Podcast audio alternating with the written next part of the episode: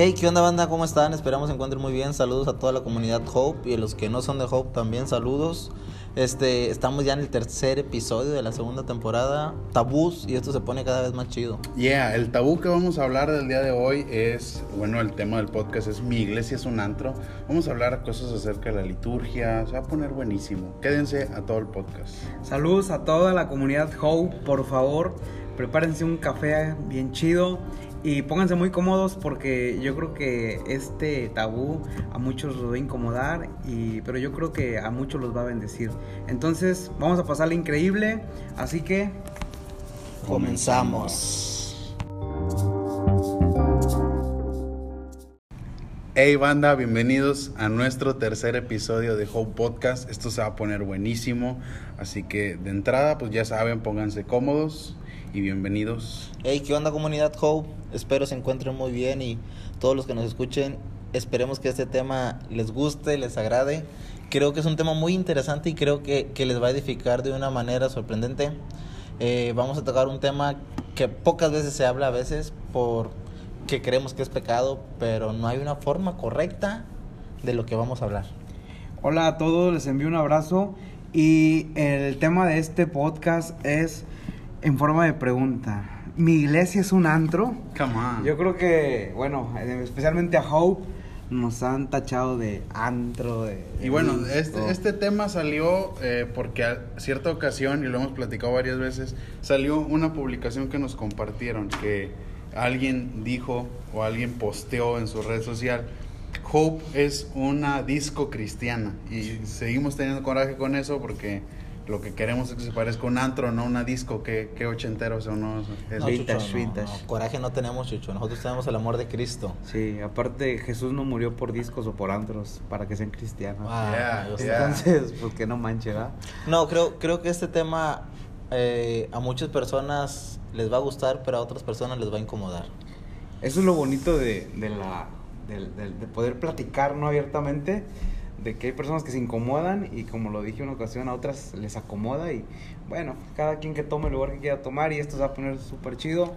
Entonces, yo creo que lo que queremos explicar y platicar en este podcast es algo que una palabra que les va a sonar muy, muy fuera de contexto, pero es algo que se llama liturgia.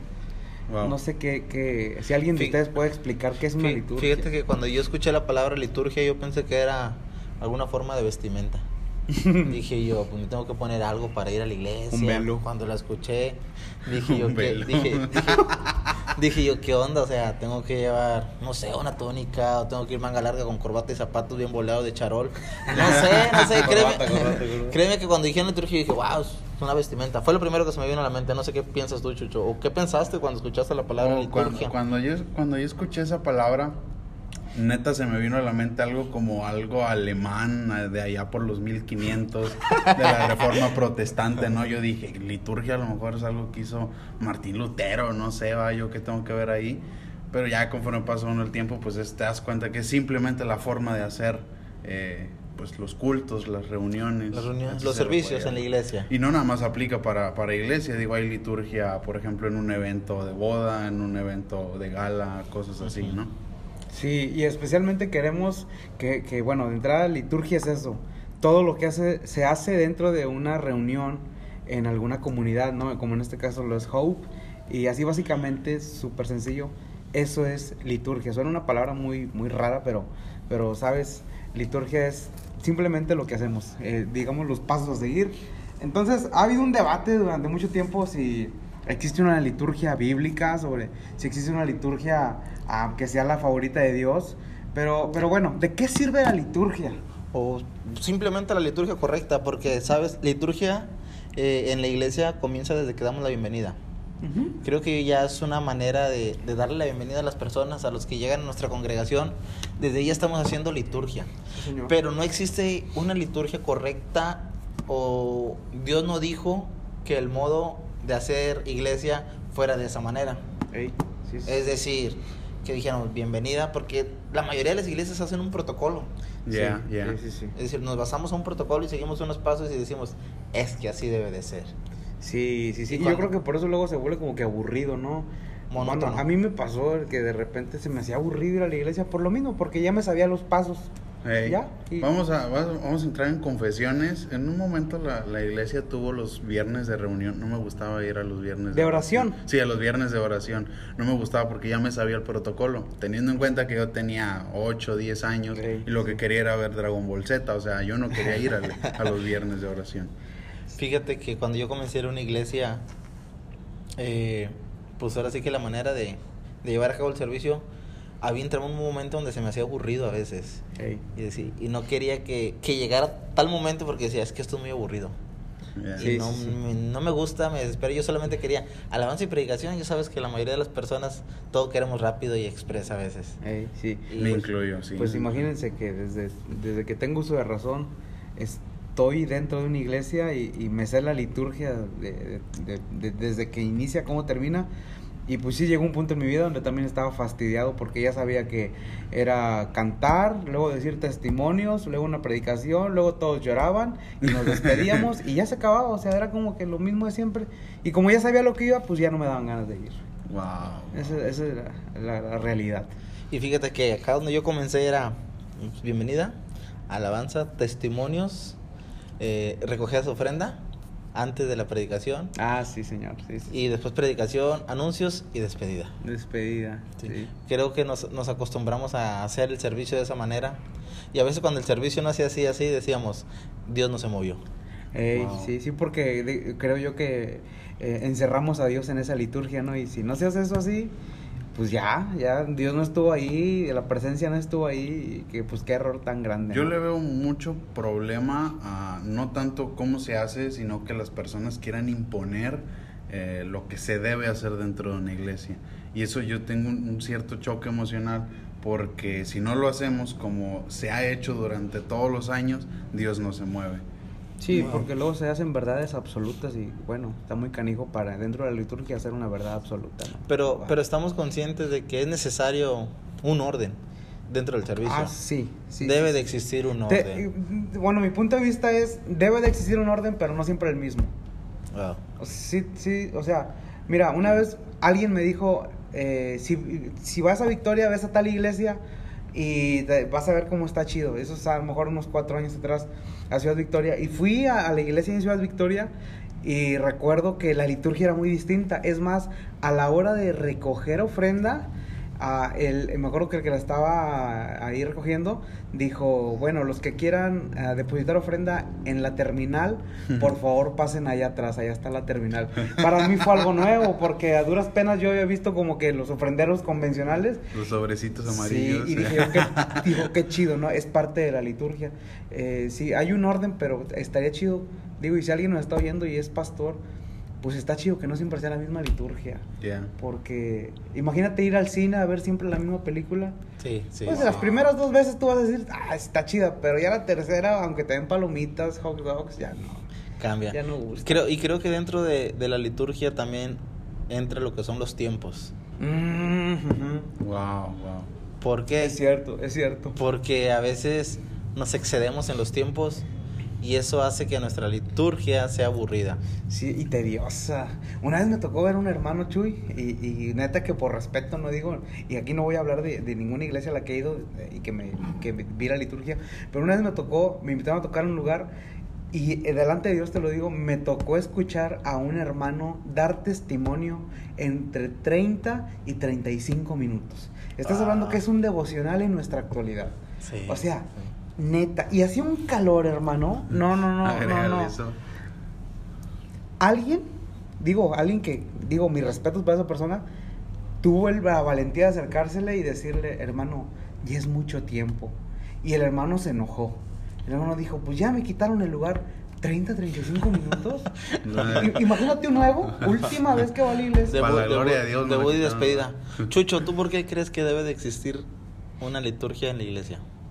Mm, Porque de alguna u otra manera el- tiene que existir por un orden, por- porque tiene que haber un orden. El problema es que el problema es que ah, no innovamos en esa forma de hacer ese orden.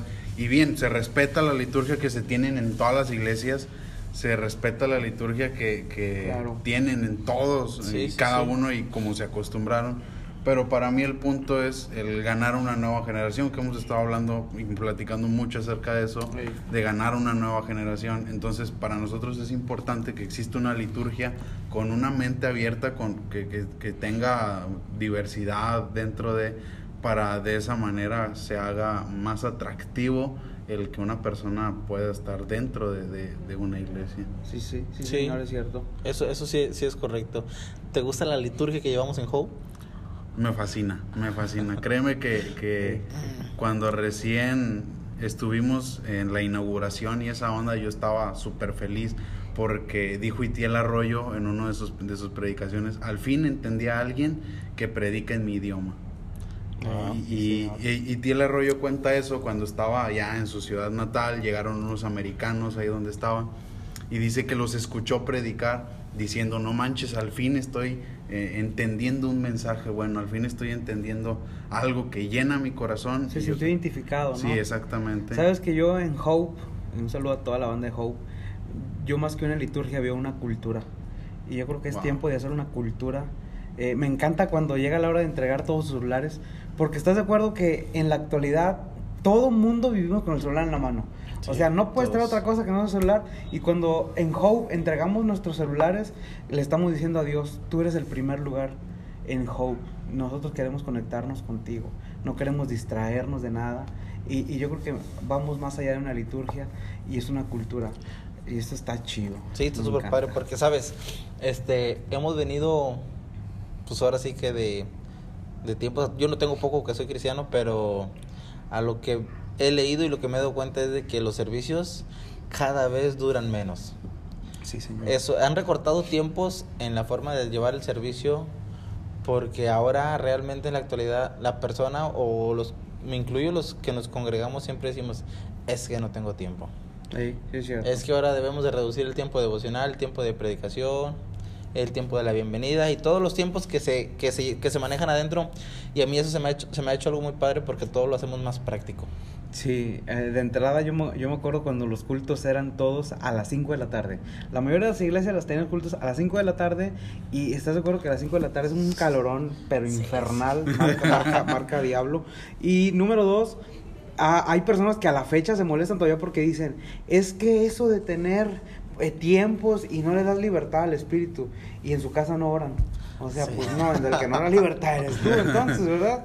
Entonces sí, sí, los tiempos se han acortado en ese sentido, pero se ha hecho todo más práctico. Me Estamos acuerdo. respetando el tiempo de la gente. Me acuerdo de esa época donde pasaba un, un, un hermano, ¿no? X a contar su testimonio. Ya como que para finalizar el testimonio, quiero invitar a todos los varones a que vengan a cantar conmigo. no, no, no puede ser. Sí, yo me acuerdo de eso, yo acuerdo de eso. Es cierto. Una, Es en cierto. cierta ocasión me invitaron a un lugar así a predicar y, y la- cu- lo curioso es que nada más éramos dos jóvenes, ¿no? Entonces empiezan a sacar, entre- bueno, entre esos dos jóvenes era un- uno yo y uno de la iglesia local. Ajá. Entonces estuvimos ahí, entonces eh, empieza como que su liturgia, empieza su reunión y el primero en pasar pues es el, el pastor, que invita a todos los varones, luego la pastora, invita a todas las damas, cantan un coro. Entonces dice, dice después de las damas, vamos a dejar lugar a los jóvenes. Y yo dije, ah, pues pobrecilla va a pasar sola. No, hermano, me hicieron pasar con ella. Ahí me tienes enfrente de todos. ¿Cuál vamos a cantar? Vamos a cantar. Y Chucho está como yo, no canta nada. Yo, yo me acuerdo que antes, en la, en la liturgia más, más, más, más de anterior, eh, se, se daba una oportunidad para que la gente dijera un texto. O sea, y era de que si tú no decías un texto, si el que estaba dirigiendo era medio sangrón, decía, a ver, el hermano Gama no ha dicho ni un texto, y ya me levanté, te tenías que levantar y decir el, el que te sabías, ¿no? En el principio creó Dios los cielos y la tierra, Génesis 1.1. No falla la vieja confiable. No la vieja confiable. Jehová es mi pastor, Nada me faltará. ¿Cómo no estoy ahí? Y Judas se ahorcó. Gracias, hermanos. Gracias. Jesús lloró. Oye, sabes que dentro de la liturgia ha habido mucho, mucho, como que con mucha controversia, porque pues obviamente dentro de la liturgia eh, entra lo que es la, la adoración, ¿no? La, Sí. la alabanza a Jesús. Y alguien dijo en una ocasión, es que la verdadera alabanza y la verdadera, la verdadera adoración es con el himno y los himnos de gloria y triunfo. Aleluya. Alabado sea el nombre Alabado, sea Cristo. Sí, ¿Qué, eso. onda con eso? O sea, ¿es cierto? Y es que es algo que muchas iglesias lo imponen, que así debe de ser. ¿Eh? Que esa es la manera correcta de alabar o de adorar. Si no traes himnario, es un pecador.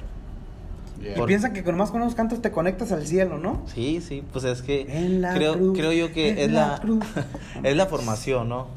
Sí. Y ahorita realmente las iglesias Job no cantamos cantos del himnario de gloria y triunfo. Y Y, y no porque ¿no? estemos en contra, estás- estamos de acuerdo, o sea, no tenemos nada en contra del himnario, sino que simplemente nosotros no cantamos un, un himnario porque no es porque sea viejo y no te lleva a la presencia de Dios, sino porque debemos de entender que cada generación tiene su manera de adorar a Dios, tiene sus formas de adorar a Dios, tiene la música con la cual adora a Dios De y conectarse. de conectarse ¿no? con Dios. Ey, sí. Eso, eso es algo que debemos de entender y que creo que muchas personas no lo han entendido. Yeah, caemos en el, en el primer podcast que fue Involución. Eh, yo creo que como iglesia no debemos dejar de, eh, estancarnos en un lado. Y lo comentábamos en el primer podcast, si las empresas crecen, si las empresas están renovando constantemente, ¿por qué la iglesia no?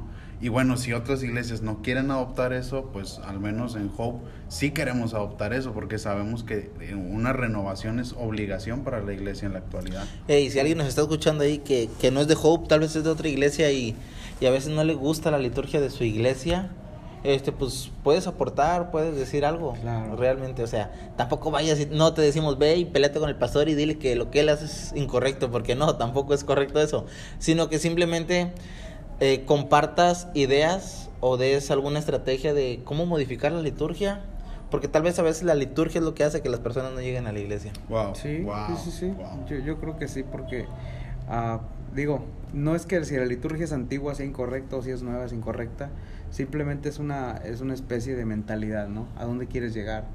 Y, y, y bueno, y para, si hay algún adulto, algún pastor que ahorita está diciendo, nos está reprendiendo en su corazón, porque decimos que nosotros no cantamos himnos, cierta ocasión escuché a un teólogo decir que los himnos de gloria y triunfo, así tal cual, los himnos de gloria y triunfo, están hechos eh, con un ritmo de cantina del viejo oeste. O sea, imagínate, hermano, desde, desde aquel tiempo, de aquel ritmo, los himnos de ahí se derivaron. eh. Si vemos a Gama crucificado ya sabemos por qué. Mm, Y, y- y de pronto nos y de pronto nos quieren criticar porque está como que el ritmito de y, y- y- y- la raza dice, es que ese es reggaetón o ese es trap del diablo. Veo al gama y lo veo bien guapachoso. ah, nos aventaban guapangos en la liturgia. No, no es cierto. Entonces yo creo que hay que entender que no porque sea antigua es pecado, ni porque sea nueva es pecado. Es, es un balance y lo importante es conectarse con Dios. Yeah. Pero en Job sí tenemos una cultura bien definida. Yeah. Y es que... Porque, en- porque sabemos a quién estamos dirigiendo todo Sí, eso. ¿no? señor, Claro. sí, señor. Estamos compitiendo, mira, lo- voy a utilizar esto, estamos compitiendo con, con personas como Bad Bunny, por ejemplo. O sea, Yeah, yeah. eh, y gente que, que, que está a un nivel acá. Y yo digo, ¿por qué la iglesia de nuestros tiempos no es capaz? No, sí somos capaces de competir. Y, y- y de, y de Yeah. ganar, de ir más allá, de impactar. Por ejemplo, hay un personaje llamado Redimidos, que me encanta lo que está haciendo, y le han tirado y han dicho que, que su música no es de Dios, pero digo que su música es más de Dios que muchas de las cosas que somos dentro de la iglesia. Pero Wow, bueno, eso es de, wow. de tarea. Ahora, este, ¿vas a decir algo, Chuy? No, no, iba, iba a decir, estamos de acuerdo que, pues que no hay una liturgia correcta. La Biblia no te marca de alguna manera decir, haz los servicios así. Wow. No, no, no. no. Al menos yo no he leído en la Biblia donde diga, primero llegaba a la iglesia primitiva, al templo, cantaba, recogían ofrendas y se predicaba. En- Entonces llegamos a la pregunta del millón. ¿Cuál es la liturgia correcta? Un día, un día escuché decir al, al pastor David, eh, que era, era nuestro pastor antes, que ya, ya está en la gloria del Señor. Y, y ya ves que la gente llegaba bien tarde, que también es parte de la liturgia. y y- y un, un día, una, una ocasión escuché decirlo, pero un día, yo creo que nunca lo hizo, no recuerdo, pero un día dijo, voy a predicar primero y luego va a ser la alabanza. O sea, y, y eso se me hacía interesante. Hoy estamos hablando a lo mejor de, no sé, 8 o 9 años. Dije, eh, ah, imagínate, estaría chido un día hacerlo para los que llegan tarde. O un día digo, voy a cambiar el púlpito para los que se sientan mero, mero atrás, los voy a tener mero enfrente y voy a ir mero atrás con el púlpito. O sea, y, y eso es interesante, Chuy, lo que dices, ¿cuál será la liturgia correcta? En la Biblia viene la liturgia correcta, es, o sea, ¿qué onda? Sabes, yo, yo leí de Lucas Leis que decía que la liturgia que nosotros manejamos o el orden que nosotros hacemos es porque así se nos impuso, así se nos enseñó. Ey. Es decir, porque hubo personas que trajeron el Evangelio a México y dijeron, así es como se debe de hacer. ¿Por qué? Porque así se les había enseñado a ellos allá el lugar donde habían hecho un servicio y les dijeron que esa era la manera correcta. Wow. Y por eso es que nosotros hacemos, en nuestro caso, alabanza y predicación. Ok. Y yo, y yo, y yo me quedaba así como que, oye, pues tiene razón, o sea, ¿por qué, ¿por qué no primero predicación y después alabanza? No va a pasar absolutamente nada. Simplemente es que nos vamos a, a, a destantear, como decimos, porque decimos, no, Sí, es sí, que- estaría muy es raro, que- ¿no? Es que yo no estoy acostumbrado a que primero me prediques y después yo alabo. Ey. Pero qué tal que si a Dios, si Dios un día dice, no es que primero quiero, quiero hablarle a la gente y después quiero que la gente me cante. Wow. Me adore. Es cierto. Creo que realmente no hay algo correcto estipulado que nos diga deben de hacerlo de cierta manera. Al menos ese es mi pensar. No sé qué piensas tú, Chucho. Wow, bueno, podemos ah, también decir que todo es bueno sin que se llegue a convertir en idolatría. Sí, sí, porque de pronto llegamos a idolatrar la liturgia y pensamos que Dios se mueve nada más de esta manera. Y yo creo que eh, sí es necesario un orden, sí es necesario todo eso, pero yo creo que no hay liturgia correcta, solamente ah, como pues la iglesia lo esté cómoda, ¿no? Y que uno también se sienta cómodo diciendo, bueno, se me hace buen programa, se me hace muy cómodo, tres, cuatro canciones, eh, una predicación, incluso hasta las formas de predicación que, que se hace en modo conferencia sin, sin participar, pues ¿por qué no un día a hacer una predicación? Debate. Formato libre, un debate, eh, compartir varios puntos de vista y yo creo que todo eso enriquece. ¿Saben? Se me está ocurriendo. ¿Cómo armarías tu liturgia, Gama? Va. ¿La liturgia? Sí, ¿cómo harías un servicio tú? Que te Vaya. dijeras, yo, yo quiero, voy a hacer un, ser- un servicio de jóvenes. Yo, bueno, si yo dijera, yo tengo mi iglesia. Sí. Ok, ok. Si yo tuviera mi iglesia de entrada, yo dijera, bueno, a mí me gustaría y, de- tener la oportunidad de eh, estar en una sala de cine. En una Wow. sala de cine. sala de cine. Sí, sí, es, es como un sueño que yo tengo ¿Por qué? de un día... se- e- El cine se me hace muy íntimo, muy oscuras, se me hace muy cómodo y bueno, soy mm, bueno, soy músico entre comillas. La, la, la acústica del cine está buenísima, o sea, todo se va a escuchar perfectamente.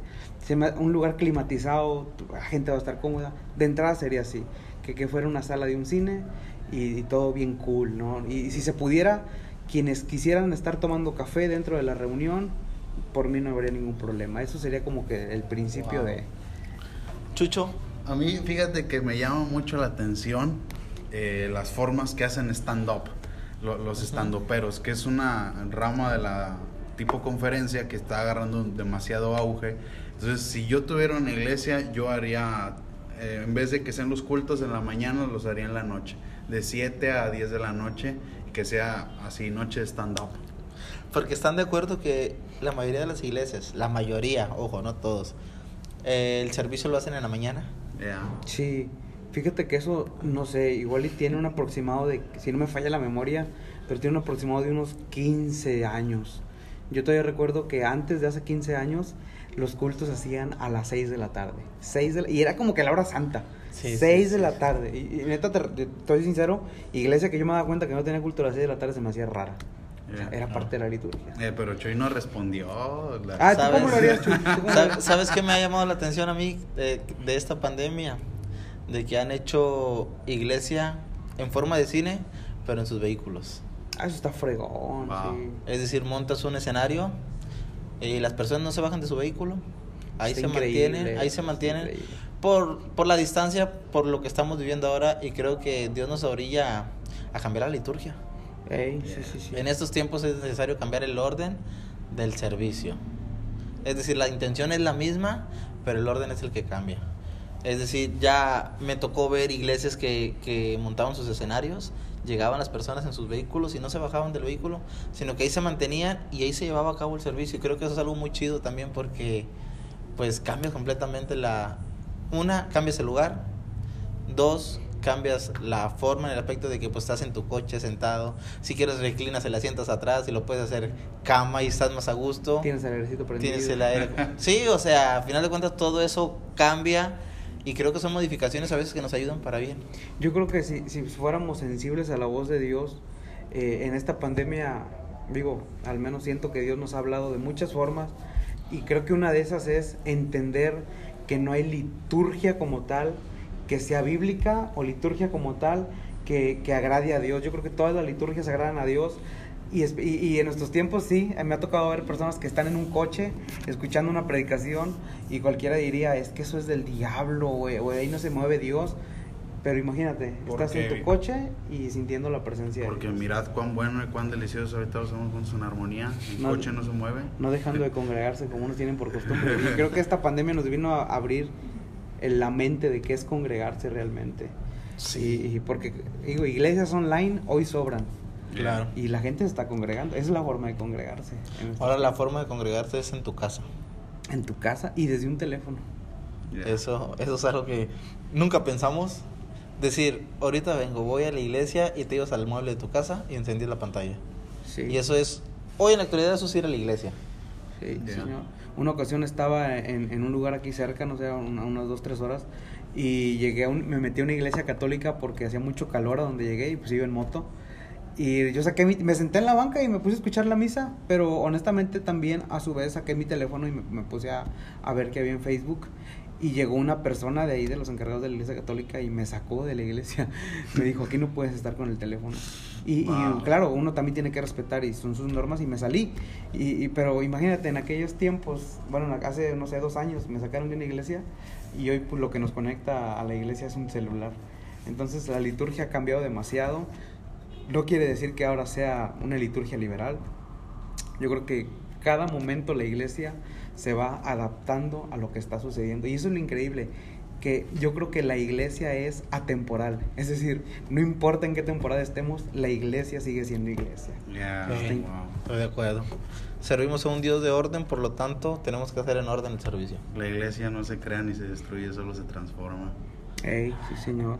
Chucho anda muy científico ahora. Sí, sí, sí, sí, sí. ¿Qué habrá tomado? bueno, banda, pues ahora sí que ya nos estamos yendo.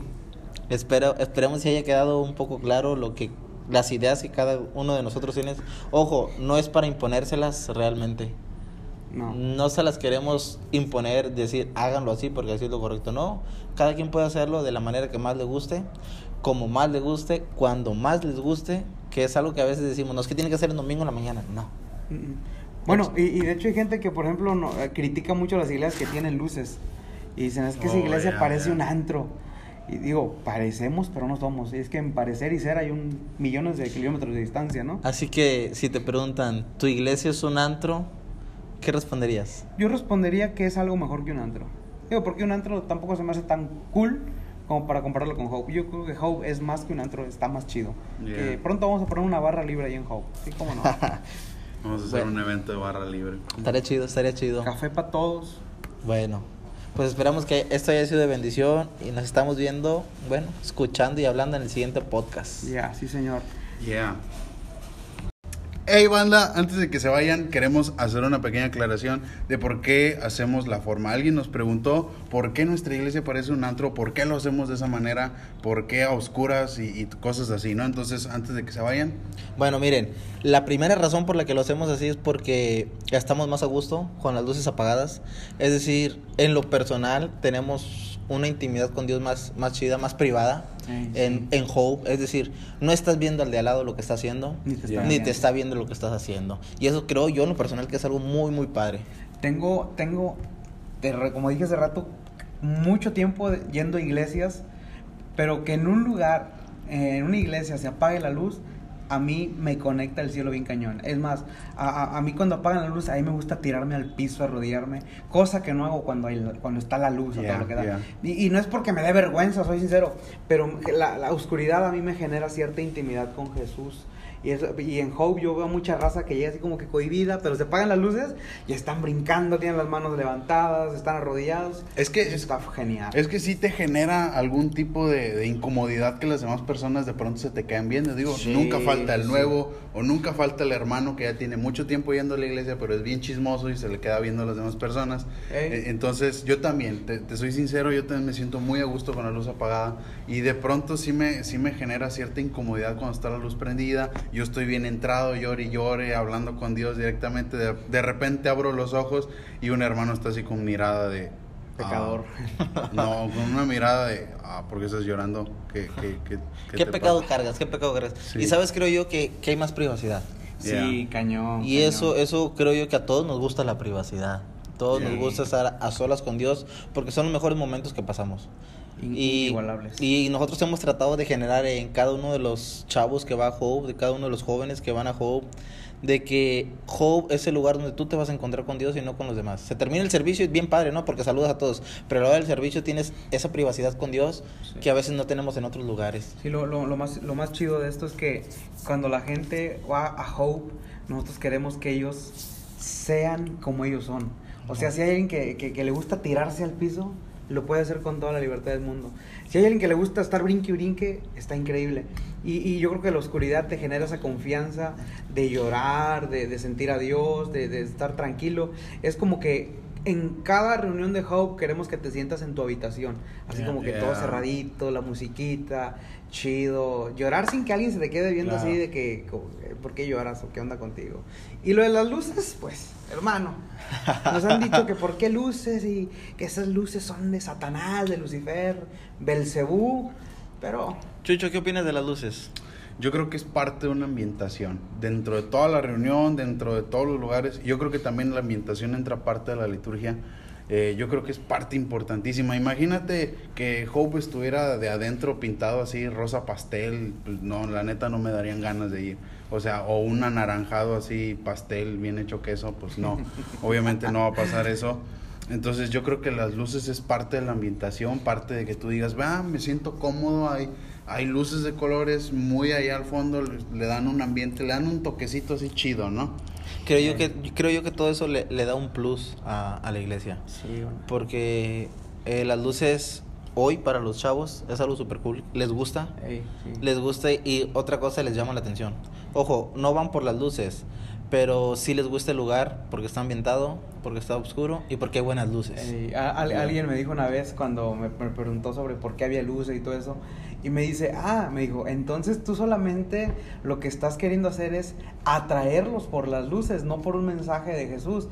Le dije, si lo quieres ver desde esa forma, tal vez sí, porque estoy queriendo alcanzar una generación que lleva 5, 6, 7 años yendo a antros todos los sábados y yo los quiero traer a un lugar donde les quiero poner cortinas, un altar de madera y nunca me los voy a ganar, los Mm. voy a sacar, los voy a sacar de su hábitat para Sí. meterlos a algo muy cerrado que A no un, tiene nada que ver. un púlpito que diga santidad a Jehová con una paloma dibujada. Claro, entonces las luces no, no- quizá no tienen nada que ver con, con, con, con, con algo espiritual, pero sí con algo ambiental, sí con as- crearle familiaridad a la gente, Yeah. que la gente, vaya, yo lo voy, voy a decir así, que la gente no sienta el cambio de estar en un antro a estar en una iglesia. Sí, y pasan los Que el único cambio que sientan sea el Espíritu Santo. Ya, ya. Ajá, güey. Y Wow. pasan los lugares de comida. Yo no iría a un lugar donde no tenga o esté pintado de colores así feos.